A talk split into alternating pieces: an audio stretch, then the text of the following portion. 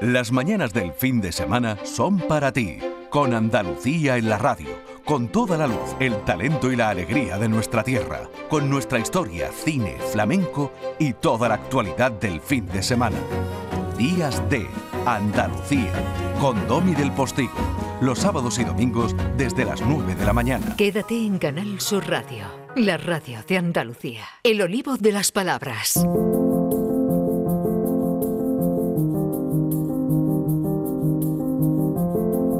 Y hoy ese olivo de las palabras nuestro se detiene a ver la tierra en la que ese mismo olivo crece. Hace así con sus ramitas, ¿eh? como si la aceituna fueran sus ojitos, mira para abajo. ¿Dónde está enraizado? Y luego mira a los lados. ¿Qué árboles están a su alrededor? ¿Y con qué tierras colinda? Porque hay otros territorios donde también crecen las palabras. Hablando de palabras, ¿qué tiene que ver nuestra nuestro andaluz, nuestra habla andaluza, las palabras que utilizamos y cómo las utilizamos con las palabras que se utilizan y cómo las utilizan en Murcia o en Extremadura o ahora que hablamos tanto del volcán de Cubrevieja en las Canarias, que parecen tan cercanos a nosotros, ¿no? En esa mezcla que a veces parece como eh, hispanoamericana, esa, esa dulzura en algún deje o esa aspiración de las S o en fin, ese tipo de cosas. ¿En qué sentido nos parecemos o nos identificamos con esas otras hablas? ¿Qué tenemos en común los andaluces con Murcia, con Canarias, con Extremadura, mi querida Marquesa del Olivar, nuestra Dolores del Pons y su cátedra? Buenos días. Buenos días, Domi. Buenos días. Pues muchas gracias por esa presentación en la que has presentado este olivo en sus raíces y en sus territorios colindantes. Si te parece, podemos hablar hoy de eso, de lo que tenemos los andaluces en común con esas otras zonas. Bueno, Seseo, eh, la S de la que yo hablaba. Sí, eh, mucho, un cuadro completo, un cuadro completo, porque a ver, nosotros tenemos el ceseo y el ceseo, eh, que de esto hemos, hablado muchas veces. y yo te puedo decir que nos vamos a cazar y, y tú me vas a decir, aun yéndonos de caza, que nos vamos a casar. Yo sí, yo, yo contigo siempre, de caza o al matrimonio. Ahí estamos. Llegado, llegado el momento, todavía no es el momento. Sí, pero la verdad es que aquí utilizamos mucho la Z para la S y ahí utilizáis mucho la S. Digo por, por hablar un poco de estas Andalucías, aunque haya más de dos, ¿no? Pero desde Málaga y desde Sevilla utilizáis mucho la S para la Z. Este ceseo, claro, el ceseo, que es eso decir cerveza, es muy visible porque se dice en, Sevilla Capital y eso tiene quizá más visibilidad mediática, pero el ceseo, que es eso de decir hoy es sábado, está más extendido geográficamente. Hay más territorio ceseante en Andalucía que ceseante. Eh, tenemos también en una parte de Andalucía, tiene la pronunciación eh, aspirada de lo que otra Andalucía pronuncia como J, pues ese jamón del occidente es jamón en el oriente andaluz, la aspiración de la vieja es latina, o sea, eso es decir, hambre. ¿Qué, ¿Qué es lo propio del andaluz? Si ninguno de estos rasgos hemos dicho que sea general, pues un rasgo propio del andaluz y compartido por todos es que alteramos, modificamos de alguna forma la S que se nos queda al final de la palabra, como por ejemplo mes o la que se queda dentro de la palabra. Por ejemplo, la F que está al final de la sílaba, si yo, por ejemplo, digo postigo, tu apellido, ¿no? Pues solamente no diga postigo, sino postigo, postigo, y altera esa S. Bueno, ¿qué es lo propio del andaluz? Pues lo propio es el conjunto de todo ese cuadro de características donde compartimos esa alteración de la S, pero el hecho de que este territorio se den todas esas características. Ahora bien, ninguno de esos rasgos es exclusivo del andaluz. Esto es, hay ceseo en otra zona, hay aspiración en otra zona, hay alteración de esa S final de sílaba o palabra en otra zona, porque todo eso, todos estos rasgos que he dicho hasta ahora, no son exclusivamente andaluces, sino que decimos que son meridionales. Todo eso es ah, meridional. Bueno, pues vamos a seguir por esto, por este sur por este sur nuestro, frente a septentrional, que es meridional. Pues cuando decimos meridional nos estamos refiriendo a que algo es relativo al sur. Exactamente más bien relativo al mediodía, me explico. Meridional viene del latín meridies, dies, es día, y ese meridies indicaba el origen astronómico, el punto de referencia que se utiliza durante el día, cuando hay luz, para localizar el sur, ya que coincide con el, mediodía en el, hemisferio, en el hemisferio norte, o sea, distante en el que el sol se encuentra en el punto más alto sobre el horizonte y la sombra de cualquier objeto que está posado sobre la Tierra perpendicular, pues apunta al eje norte-sur. Quiero decir, cuando decimos que es algo meridional, es que es sureño. Pues si, por ejemplo, hablamos de arquitectura meridional o de acento meridional o de cultura meridional, sea sureño de la península o sea sureño de otra zona. La Francia meridional es para nosotros nuestro norte, porque es lo que está al otro lado de los Pirineos. Tú estás en casa hoy hablándome por el teléfono, ¿verdad, cariño? Sí. Pero fíjate, ahí eh, otras veces se te oye como muy cercana porque estás en el estudio de Canal Sur en Sevilla, pero, pero ¿cómo se nota que no llevas puesta la mascarilla en casa? Eh?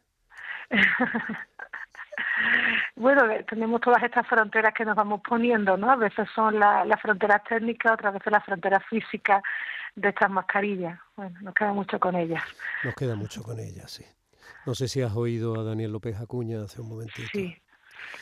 Ay, Dios mío. Bueno, vamos a operar de nuevo a la responsabilidad de todos. Vamos parándonos en este meridión. ¿El andaluz es pariente del murciano? Venga, vámonos. Murcia. Claro, Murcia es parte de esto. Murcia es parte de ese conjunto de hablas meridionales del español. Está, por ejemplo, está al lado de Almería, además. Exactamente, pues estamos en el límite eh, eh, sureste de las provincias eh, andaluza, limita con Granada, limita con Almería, y si nos vamos a un sitio de Murcia que es Cartagena, pues en Cartagena hay un núcleo de ceseo, un núcleo de ceseo que no es una cosa de, hoy ni de ayer, que ya en 1631 eh, Nicolás Dávila, que era cartagenero, que era de allí, decía, bueno, Aquí en Cartagena, en mi patria, esta gente tiene la costumbre de los sevillanos y hacen el ceseo.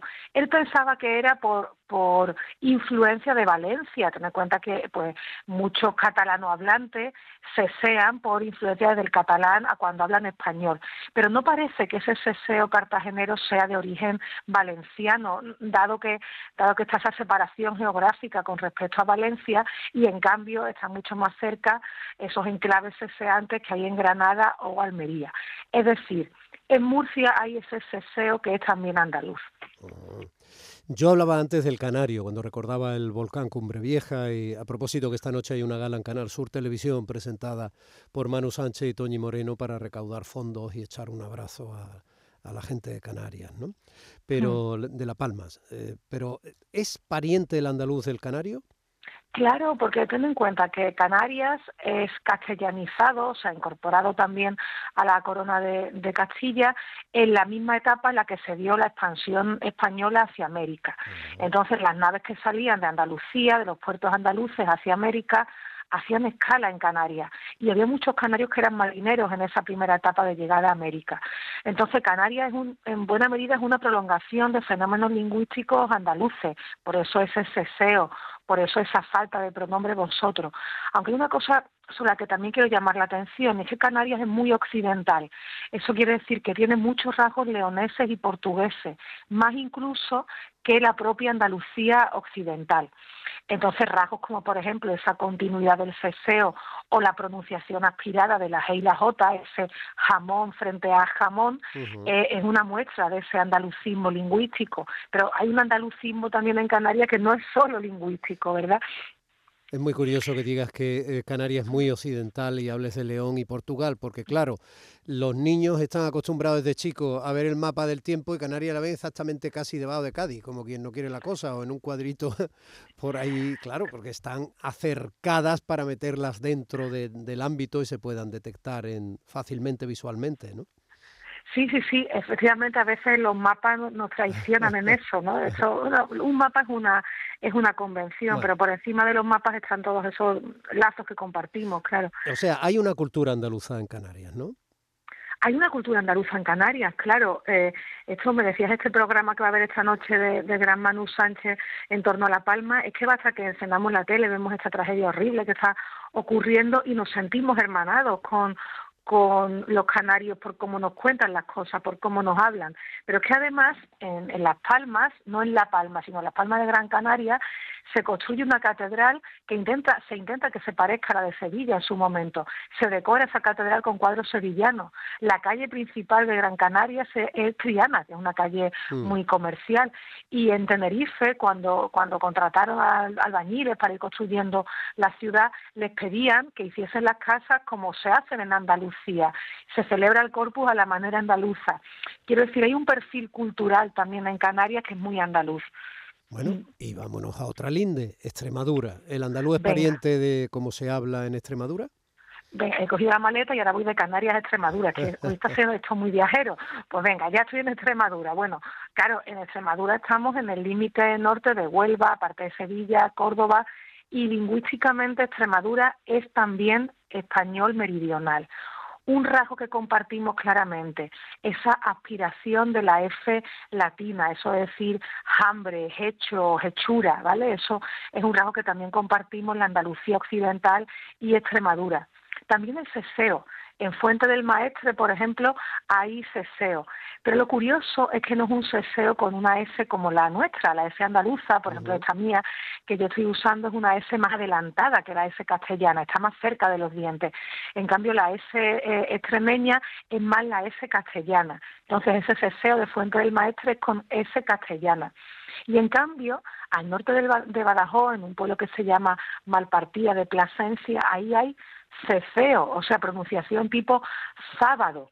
Eh, y todo eso en Extremadura, donde en general lo normal es la distinción, lo normal es decir sábado y cerveza, ¿no? Ni ceseo ni ceseo.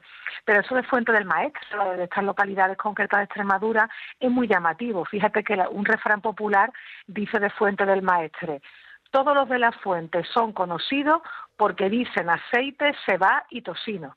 O sea, que incluso dentro de su mismo ámbito son reconocidos como gente ceseante. Eso es un rasgo andaluz de esa área. Bueno, y por último, ¿qué de meridional andaluz tiene el español de América? Bueno, muchísimo. De hecho, ya en alguna ocasión hemos dedicado monográficos de estos podcasts de cada sábado al español de América y su, y su base andaluza, claro, porque en el siglo XVI uno de cada tres em, pasajeros que viajan a América eran andaluces. Eso es una fortísima base andaluza. Y meto ahí también al importante número de extremeños y de canarios que viajaron al Nuevo Mundo.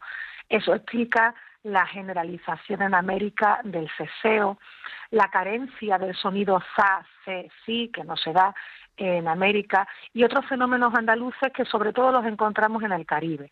El Caribe, que es el puerto de llegada primero, es el lugar más eh, andaluzado, si me permites esa palabra, Domi, el lugar más andaluzado de América. Y eso ya en el propio 17 y en el 16 lo vemos en testimonios de gente que va allí y dice, bueno, esta gente, los nativos de aquí, estos pronuncian como pronuncian en la costa de Andalucía, ¿no? Eso ya hay algún testimonio de, por ejemplo, Lucas Fernández de Piedraíta.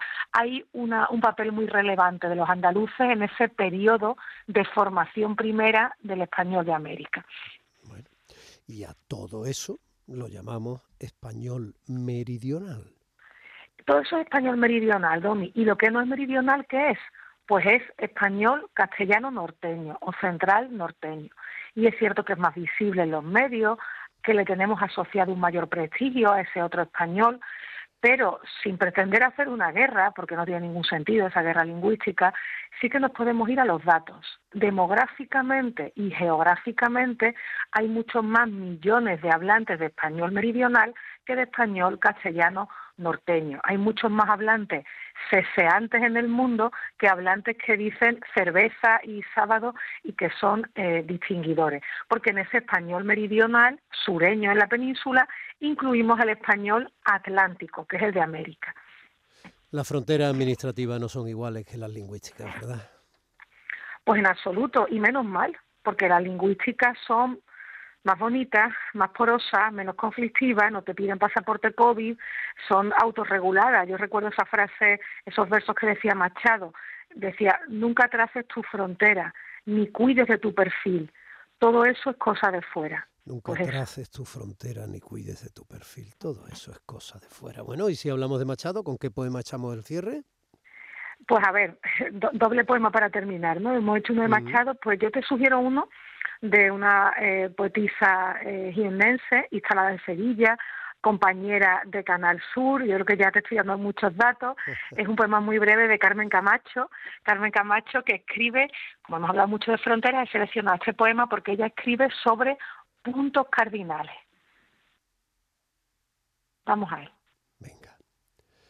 La misma estrella que ilumina en el norte da luz al sur. Miro el cielo en los charcos y camino a tu encuentro. Miro el cielo en los charcos y camino a tu encuentro. Beso a Carmen Camacho. Gracias, Lola Pons. Hasta la semana que viene, cariño. La semana que viene. Palabras, solo palabras, y suenan de tu o suenan mejor. Tú sola,